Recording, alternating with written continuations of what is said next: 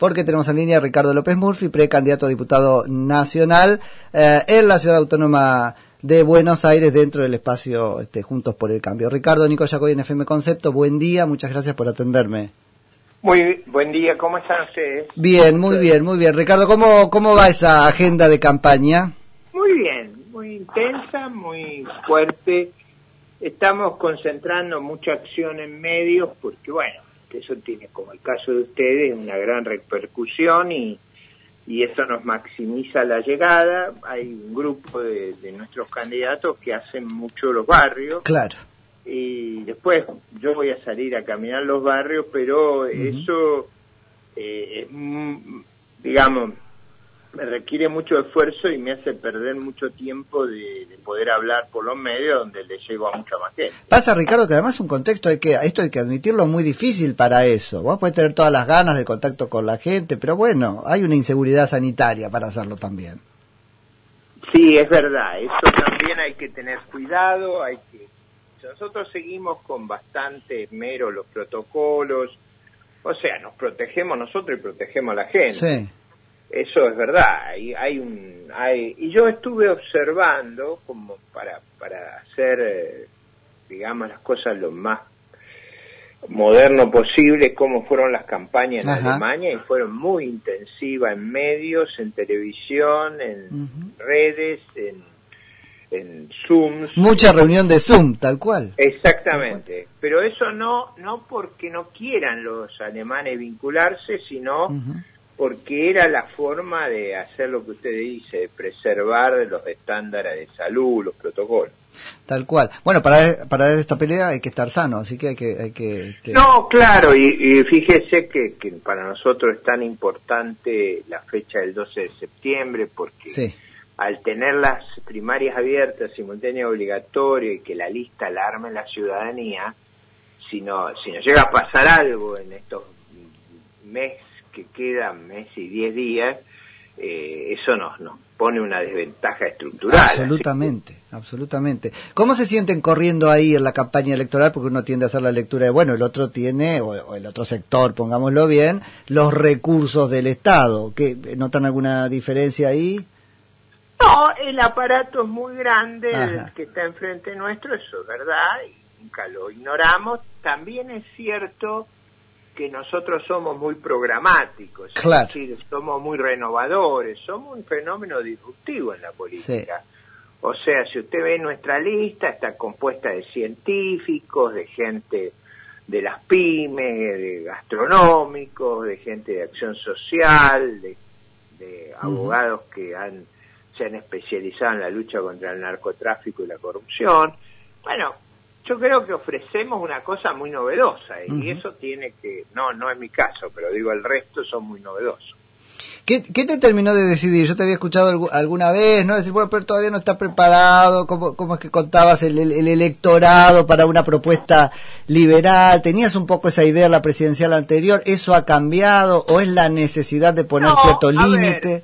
A ver, a, hay dos cosas que nos precipitaron. Una es la deriva extremista del gobierno, es decir, el gobierno fue agravando su línea, por ejemplo, en la política exterior se retiró de, acompañar a Canadá en la denuncia por los crímenes de la tiranía sangrienta de Maduro, se solidarizó con Nicaragua, con Ortega y Murillo, que es como digo, para también ver nuestra ventaja. Ortega pone preso a todos los competidores opositores. Entonces, claro, ¿cómo va a ganar la elección? Mm. Es como si una cosa increíble. Y el gobierno es solidario con el régimen sangriento de, la, tiranía cubana. Entonces, en ese, en ese marco que eso lleva a un país empobrecido, yo lo que siempre le marco a todo el mundo es cuando vean las filmaciones de Cuba, vean la pobreza de la infraestructura, vean la pobreza de las casas, vean la pobreza de los centros sanitarios. Eso es estremecedor. Eh, en esa línea también es cierto que el gobierno internamente estatizó la hidrovía, estatizó los, trenes de carga, eh, eh, tiene un, hay controles, cepos, prohibiciones por todos lados. Yo, por ejemplo, creo que una de las industrias que más empleo genera en la Argentina es toda la industria de la carne, todas las exportaciones, esas son son como un producto boutique en el resto del mundo. En el resto del mundo hay restaurantes este, argentinos, no hay restaurantes uruguayos, paraguayos, este, brasileños. Todavía, porque ahora te van a empezar a ver seguro. ¿O no? nosotros seguimos haciendo lo que... Claro. Pero eso es una cosa que nos empobrece, porque fíjate vos, si nosotros explotamos el gas, nosotros tenemos 500 veces el gas que consumimos, 500 abajo tierra. Hmm. En lugar de usar el gas, traemos gas por barco y lo traemos de Bolivia a un costo que cinco veces el gas nacional. Si nosotros moviéramos el gas, ahí habría química, petroquímica, fertilizantes. Si los fertilizantes lo convertimos en grano, los granos en carne, eso genera un valor agregado que es interminable la cadena de valor y de recuperación y de prosperidad. Lo mismo pasa con todos los servicios. Yo, yo por, no, obviamente alguno de nuestros candidatos es gastronómico. La crisis que ha sufrido la ciudad, la ciudad es, es una ciudad que produce muchos eventos culturales, de esparcimiento, gastronómicos, hoteleros. Ese sector ha sufrido un sacudón terrible. Ah, pero eso no es eso no es producción, es comercio. Viste que estuvo ese sesgo en el debate desde el gobierno nacional de qué se queja la ciudad, qué terrible, ¿no? Ojo, eso emplea mucho. Claro que sí genera mucho valor agregado. Mira, cuando nosotros vendemos un bife eh, vía los contenedores, eso es una cosa. Cuando se lo vendemos a un turista en un restaurante, son muchas veces más lo que vale sí. Sí, sí, sí, sí. No lo entiende, ¿qué te estás valor agregado, todo eso son impuestos, todo eso es mucha generación de valor. La ciudad ha sido muy castigada por el gobierno nacional, es la ciudad que más sufrió la crisis porque su estructura productiva es de bienes culturales, de, de, servicio, de esparcimiento, de hotelería, y, le pegaron un mordiscón, el saque, son saqueadores los del gobierno nacional. Nosotros creemos que hay que poner un freno a eso. ¿Qué, te has encontrado? Bueno, yo sé que la, instancia de debate en La Paso es eh, tu contrincante interno y ahí hay mucho para decir, pero ¿qué te has encontrado en la conversación con el contrincante externo? ¿No entienden lo que le decís como modelo de, país? ¿Están hundidos en una cosa de, prejuicio? Bueno, parte es eso. Fíjate vos el caso de las vacunas. Claro. Durante nueve meses e incluso Máximo Kirchner, el presidente del bloque de diputados, decía que él no quería importar la vacuna Pfizer, Moderna, Johnson. Son las mejores vacunas del mundo. Tenemos decenas de miles de muertos por este capricho ideológico. Por esta ceguera, por esta cosa de estar eh, asociado a la geopolítica de Putin. ¿Qué miércoles tenemos que hacer nosotros metidos en ese lío? No, no, además con el error eh, si querés, táctico o de autopercepción de creer que estaban a la altura de negociar con ellos. No les cumplió un contrato. Bueno, pero ahí está. No solo les cumplió un contrato, sino que la vacuna no es equivalente a las de a Pfizer, a la Moderna. Eh, yo, yo veo mucho, te digo, varios parientes míos que son gente grande, eh, están con la Pfizer y tienen una sola dosis y, viven en un clima de angustia, sí, encerrados. Eso no está bien. Y todo eso se podría haber resuelto si no hubieran tenido esa ceguera, esa tontería, ese prejuicio. Al final, al fin y al cabo, lo que nos regalaron la vacuna fueron los Estados Unidos, no fueron los rusos, los chinos que nos lo han cobrado a precio de oro. Sí, sí, totalmente. Ricardo, ¿alguna vez te escuché, hablabas recién de la campaña alemana, sé, sé que seguís la política de allá, traías el ejemplo de el FDP, ¿no es cierto? Eh, contanos un poquito de eso porque me pareció muy orientador, ¿no? Porque uno puede preguntarse, bueno, según el porcentaje que la lista de Ricardo saque, el lugar que las ideas de Ricardo van a este, ocupar en la propuesta general de Cambiemos. Es así, si yo saco el 5, tendría suerte que me atienda mi esposa. Claro. si saco el 25, voy a tener una influencia grande y si gano la elección, prepárense para la epopeya de la libertad. Claro. ¿Cómo de la prosperidad, porque la libertad trae la prosperidad y la igualdad. Y la igualdad, que ahora ahora está está muy bien en discusión otra vez como ausencia de privilegio, por lo que está pasando con la Quinta de Olivos. Eso de que no haya juicios VIP vacunatorios VIP, nepotismo, el nepotismo que hay acá, es escandaloso. Sí, es escandaloso. Es, acá los, no son ya ni gobierno de partido, son gobiernos de familia. Es un escándalo eso. Yo me acuerdo siempre, yo siempre traigo caso de la historia argentina. Allá en 1873 estaba estudiando en Francia el nieto de Sarmiento. Sarmiento era presidente. Y por supuesto alguien le dice, ¿por qué no lo nombra en la embajada en Francia? Y Sarmiento dice, ni ebrio ni dormido, este presidente va a firmar un cargo para su nieto. Claro. Mirá cómo Mirá la diferencia. Tal cual. Mirá cómo hemos cambiado. Tal cual. Cómo se ha cambiado de Sarmiento, que no le firmaba un nombramiento al nieto, al vacunatorio VIP donde el, principal abogado del Estado se disfraza de enfermero. Sí, sí, sí. Y eh, el, Estado todo, a partir de la justicia, te dice no es un delito, será otra cosa, pero no un delito, eso es un drama. Bueno, pero ahí viene el problema, o sea, esta falta de, de decencia, porque en última instancia es burlarse de lo demás. Las vacunas son para los amigos, son para los familiares, no para el resto. Yo tengo muchos muertos en esta epidemia, muchos amigos, parientes yo estoy indignado con eso. Indignado. Ojalá se pueda hacer un, reproche incluso político, ¿no? La oposición no está hablando de juicio político, no está hablando, hay que llevar las cosas a ese lugar. Bueno, un palo grande puede darse el 12 de septiembre. Si nos votan a nosotros, te puedo asegurar que va a haber un palo grande. En el sentido que, que nuestra obsesión para que la República sea respetada, para que no haya vacunatorios VIP, eh, juicios VIP, para que no haya privilegio para nadie. Que nosotros creemos que lo único que tiene que ser jerarquizado, bueno, todo lo contrario al gobierno, es el mérito, el esfuerzo, el ahorro, el estudio, es decir, los valores sarmientinos. Por eso usé el caso de Sarmiento Ahí, Ricardo, te hago una pregunta yo y le vamos a entrar a Nati Motil, que es nuestra economista de cabecera en el programa y que tiene alguna pregunta económica, ¿no?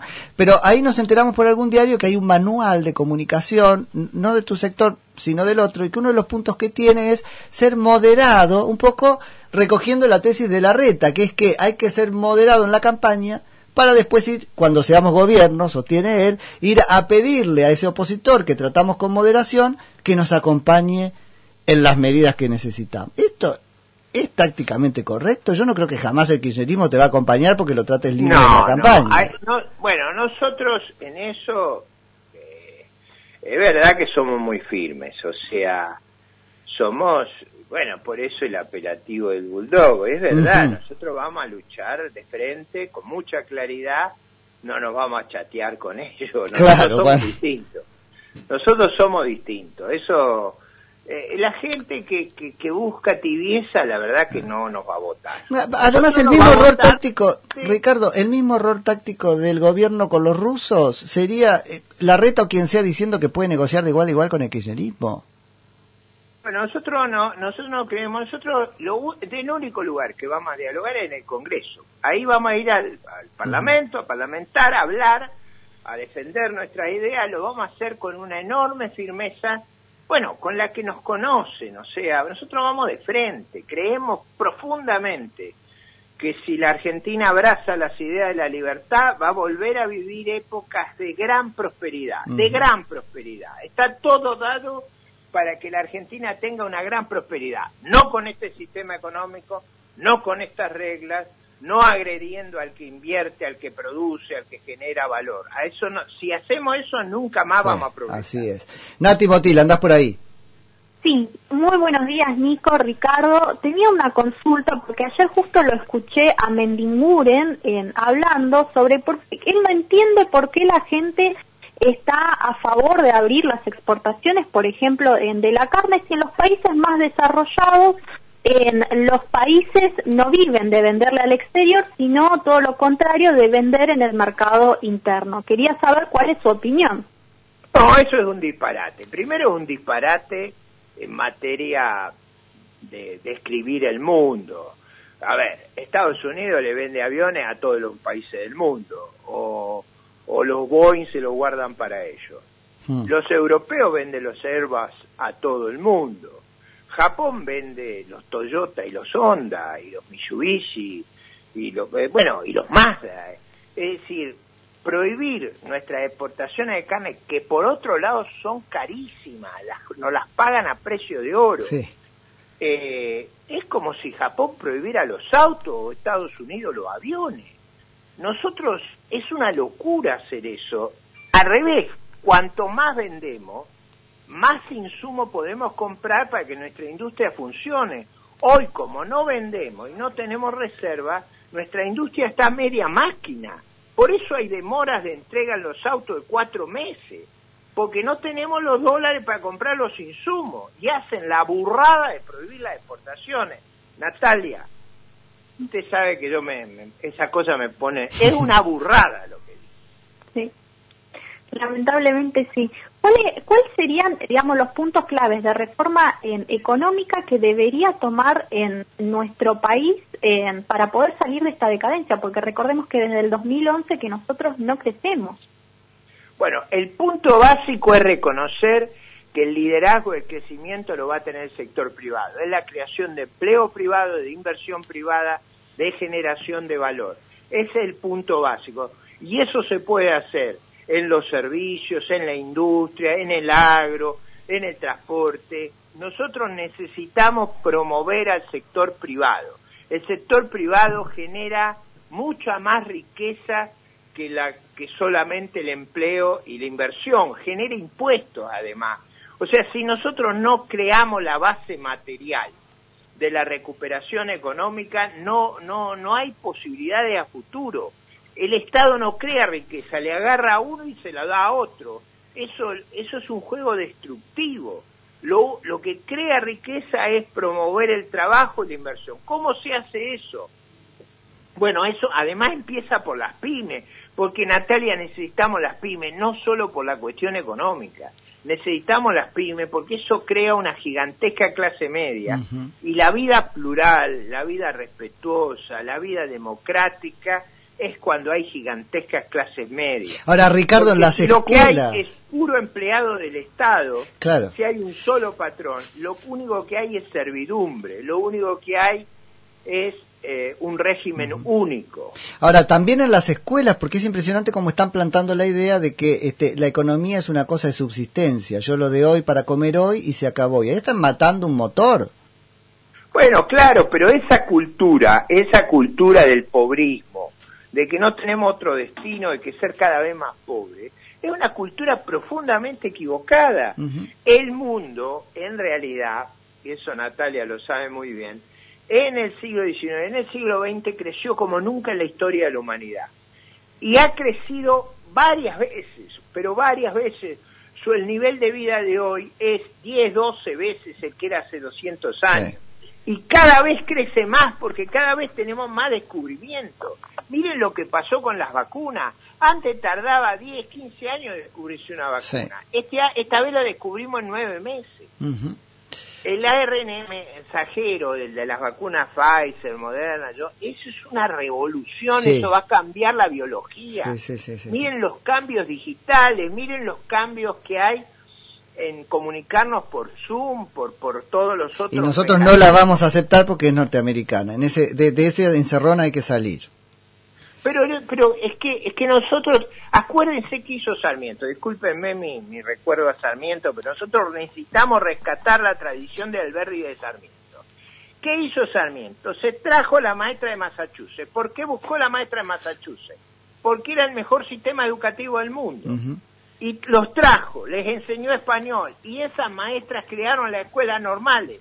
Por eso Argentina, por eso mis abuelos vinieron a Argentina a principios del siglo XX, era uno de los países más avanzados del mundo, porque combinamos la prosperidad económica con la educación, con la movilidad social, con armar una inmensa clase media. Eso es lo que nosotros queremos. Armar una, armar una sociedad sin privilegios, sin que el dedo del gobierno diga quién es exitoso.